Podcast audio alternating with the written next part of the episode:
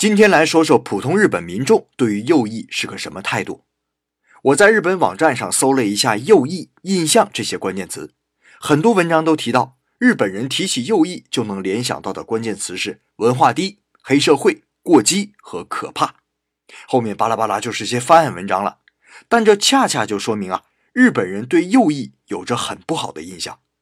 其中最让普通日本人反感的就是在大街上做宣传的右翼分子。这些人开着车身喷成日本国旗的黑色中巴，举着“天皇万岁”的牌子，满大街拿着喇叭大喊大叫，甚至对亚洲的游客咆哮。每每看到这种镜头啊，日本路人都会一个白眼儿，然后一阵皱眉头，